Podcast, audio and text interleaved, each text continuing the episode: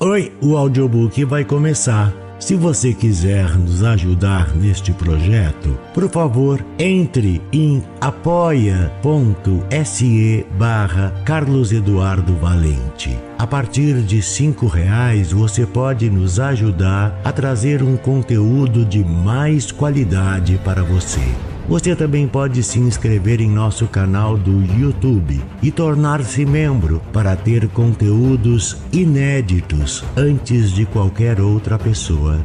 Espero que gostem do que vão ouvir. Um grande abraço a todos. Use seu fone de ouvido para uma maior imersão. Do narrador Carlos Eduardo Valente. Contato carlão50 arroba gmail.com Eu, tu, ele, de Caio Fernando Abreu. Tateio, tateias, tateia, ou tateamos, eu e tu, enquanto ele se movimenta sem dificuldade entre as coisas. Sei pouco de ti Apenas suspeito da tua existência desde quando descobri que nem eu nem ele éramos os donos de certas palavras.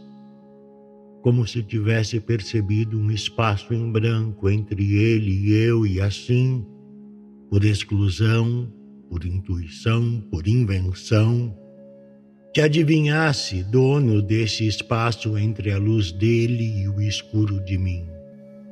Ateias também de ti quase não sei, mas equilibras o que entre ele e eu é pura sombra.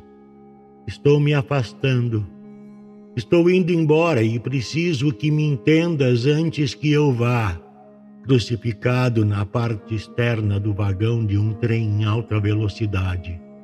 Tento devagar, mas claro, ele não se afasta Dia após dia eu noto, torna-se mais simpático, mais eficiente, mais solícito, para utilizar palavras que nem sei bem o que significam, mas imagino sempre alguém sorrindo muito, fazendo reverências, curvando constantemente a cabeça como uma gueixa. Gueixa. Ele, a grande puta com seu silêncio de passinhos miúdos e pés amarrados. Preciso tentar certa ordem no que digo e dizer de novo, vê se me entendes. Ele não se afasta, mas é dentro dele que eu me afasto. Dentro dele eu espio de fora de nós e não me atrevo. O que vejo nos outros com seus grandes poros abertos são caras demasiado vivas. As caras de Cora se debruçam sobre ele e eu tenho medo. Eu nunca poderia olhar de frente para todos aqueles olhos boiando na superfície branco-gelatinosa, raiada de veiazinhas vermelhas, e eu sinto nojo. Não dos olhos, mas do interior das caras que transparece nas veiazinhas. Também não são as bocas, mas os gosmosos vermelhuscos de dentro quando se abrem demasiado. Os inúmeros pontinhos pretos dos narizes, às vezes subindo para a testa entre as sobrancelhas, o interior rosado dos narizes, as goelas abertas com suas umidades móveis ao fundo, cheias de pequenos espasmos, miúdas convulsões. Quando as caras vivas se debruçam, sinto que transpareço nas veiazinhas dos olhos deles. E tenho medo de apenas um piscar me lance para fora entre as coisas pontudas. E quando ele abre sua boca movediça para escarrar palavras, gotas de saliva e mau hálito, tenho medo de ele ser essa boca, essa gota, esse hálito.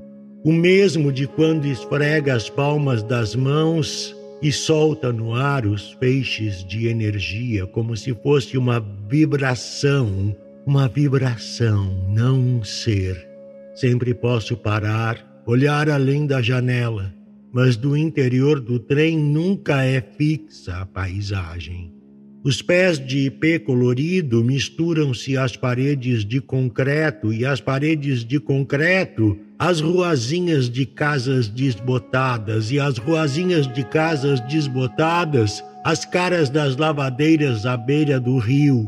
E desta distância, essas caras não são móveis nem vivas, mas sem feições, esculpidas em barro sob as trouxas brancas de roupa suja e outra vez o roxo e o amarelo dos ipês e o marrom da terra e o bordô das buganvilhas e o verde de uma farda militar atravessando os trilhos.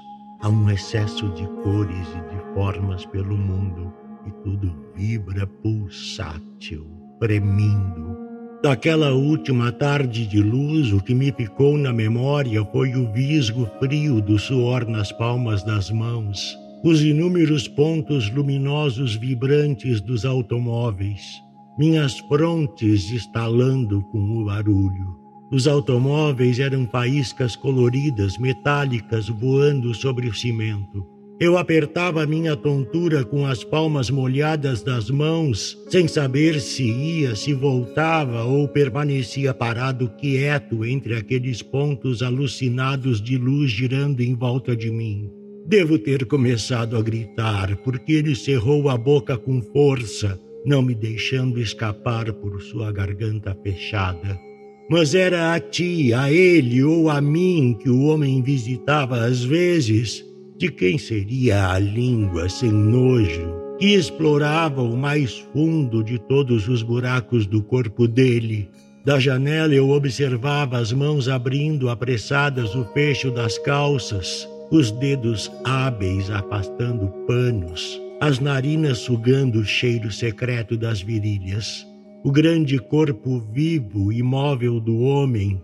Atrás das grades eu queria minhas aquelas mãos que o tocavam, e também meus aqueles dedos, e minhas ainda aquelas narinas e aquela língua lambendo o membro rijo dele até deixá-lo empinado o suficiente para, com muito cuidado, entrar rasgando de prazer e dor. Eras tu, era eu ou era ele quem torcia lentamente o corpo até desabar de costas na cama e contornando com as coxas abertas o tronco e a bunda do homem, pudesse assim senti-lo dentro de mim, de ti ou dele, como a fêmea deve sentir seu macho, cara a cara, jamais como um homem recebe a outro homem, o rosto contra a nuca, nesse amor feito de esperma e pelos, de suor e merda. Atrás da janela dele eu olhava sem me permitir, mas nosso orgasmo era o mesmo, e éramos então um só, os três cavalgados por esse homem que esgotávamos com a sede de nossas línguas. Nesses momentos eu conhecia a tua face tão detalhadamente quanto a dele e a minha, e não me assustavam os poros demasiado abertos, nem me enojava aquele gosmoso de dentro dos buracos. Quanto a ti, já reparaste como o mundo parece feito de pontas e arestas? Já chamei tua atenção para a escassez de contornos mansos nas coisas. Tudo é duro e fere. Observo, observas como ele se move sem choque por entre os gumes. Te parece dócil, assim sinuoso, evitando toques que possam machucá-lo? Pois a mim parece falso Conheço bem suas tramas e sei de todas as vezes que concedeu para que o de fora não ferisse. Olha, ouve e repara. Essas sinuosidades são de cobra, não de ave. Só às vezes julgo compreender. Então tenho vontade de abrir todas as janelas da casa para que o sol possa entrar é isso que me ocorre pelas manhãs, sempre à mesma hora, depois de ouvir os ruídos que ele faz antes de sair. Fico atento à água escorrendo da torneira, ao rascar da escova contra os dentes, a água da privada levando para os esgotos os detritos recusados pelos intestinos, a água limpando os resíduos de sono no canto dos olhos, a água fria do chuveiro despertando os músculos, a água aquecida do café. Fico atento a tudo. É água, água, água e água, eu repito todas as manhãs. E mesmo que continue o dia inteiro entre lençóis, a mão inventando prazeres escondidos entre as pernas, há sempre uma parte de mim que o acompanha pelas ruas, no seu trajeto sujo entre as faíscas metálicas dos automóveis, distribuindo os primeiros sorrisos falsos do dia, e pelo dia dentro, afora, cumprindo sem hesitações o seu bem traçado roteiro. Sabe tudo o que quer ele, o grande porco, e sabe exatamente como consegui-lo pelo dia fora, adentro, essa parte de mim que vai com ele tenta extravasar-se pelos seus olhos, pela sua boca, para alertar as grandes caras móveis que o observam com simpatia.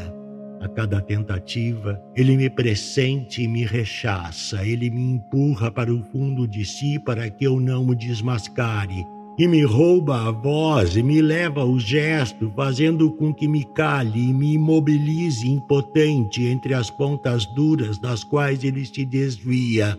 Porco bailarino, capaz de todas as baixezas pelo solo principal. É sem testemunhas que eu o desmascaro todas as manhãs, enquanto escuto escorrer a água com que supõe lavar toda a sua sujeira mas te investigo, te busco, te suspeito cúmplice de mim, não dele, porque a tua ajuda é a única que posso esperar. Então insisto sempre se me entendes e volto a perguntar então: me entendes? Assim, me entendes? Tu agora me entendes ou nunca?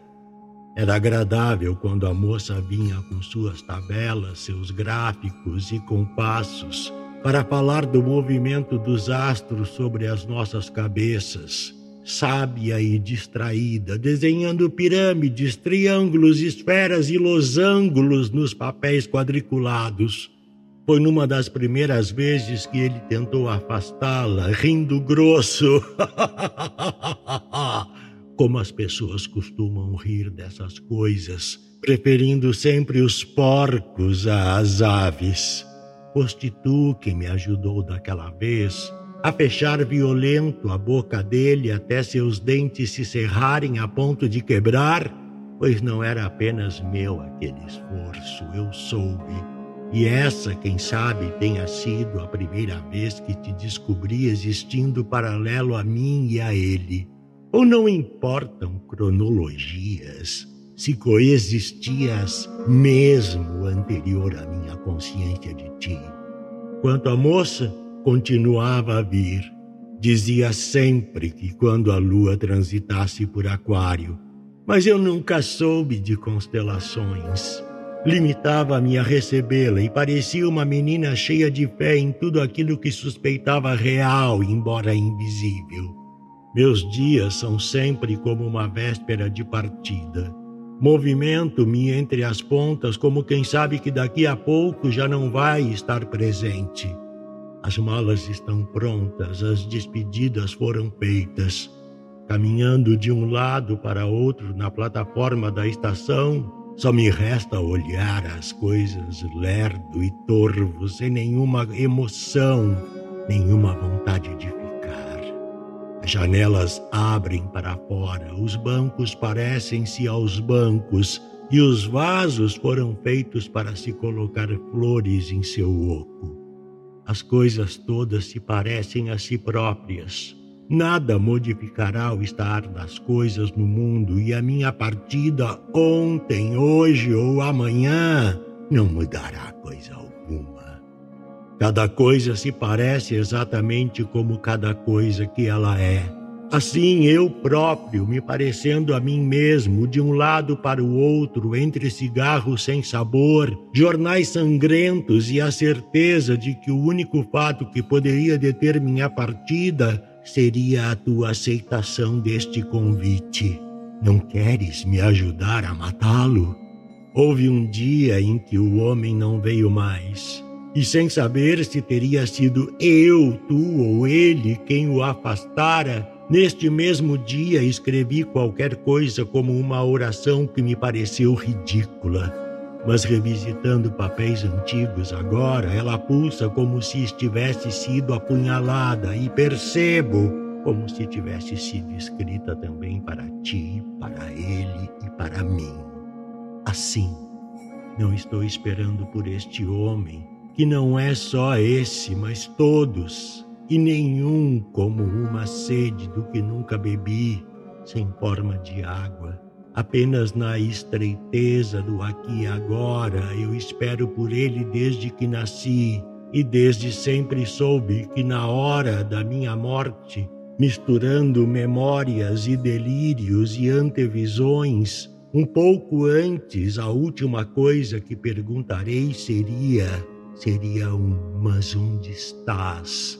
Mas onde esteve esse tempo todo que me lanhei sem ti? E para me alegrar depois, quem sabe, talvez enfim desista ou sorria lindo sem dentes, sorria luminoso na escuridão da minha boca, sorria vasto como nunca foi possível e cuspa qualquer coisa, como então você esteve sempre aí. Uma vida de procura sem te achar e silêncio para então morrer de morte morrida sem volta, de vida gasta, de vida gasta marcada de muitas cicatrizes de vida retalhada por muitos cortes, mas nunca mortais, a ponto de impedir este ridículo até na hora de minha morte. Amém. Mas esta cara de mim, recém-desperta, revigorou-se aos poucos e sem suspiros, porque não há o que lamentar, e pensa crua, a cara descarada, pois não nos separamos os três. Quando me julgo fora, estou dentro, e quando me suponho dentro, estou fora. De ti ou dele, de mim, em mim, tríplice engastado, embora pareça confuso, assim formulo. E me parece quase claro, enquanto ruge a cidade longe, e debruço este corpo sobre nós, sobre os sete viadutos. Tríplice engastado, tríplice entranhado, tríplice enlaçado, tríplice inseparado para sempre. A morte de um é a morte de três. Não quero que me ajudes a matá-lo, porque mataria a ti e também a mim. E me recomponho e te recomponho e recomponho a ele, que é também eu e também tu. A moça Disse que a lua passava por escorpião e contou, sem dentes, rasgado, fragmentos de vômito endurecido grudados nos pelos do peito, o homem a perseguia. Antes que a tocasse, ela encontrou o animalzinho branco de focinho rosado e, apanhando um pedaço de pau, bateu, bateu e bateu e bateu até que o bicho se tornasse um mingau de sangue e ossos partidos e pelos claros, onde boiava um par de olhos abertos que não morriam. Eu contei pelo tronco da árvore, de um lado a outro do precipício eu atravessava foi quando parei com medo do abismo. Não voltaria nem iria em frente.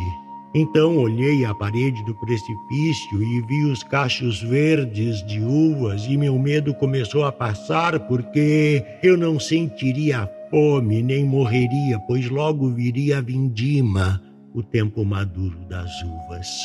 Oníricos, trocávamos sonhos, os dois, os três, os quatro e a fêmea emboscada no corpo da moça chamava por mim, por ti, por ele, sem se importar que fôssemos três.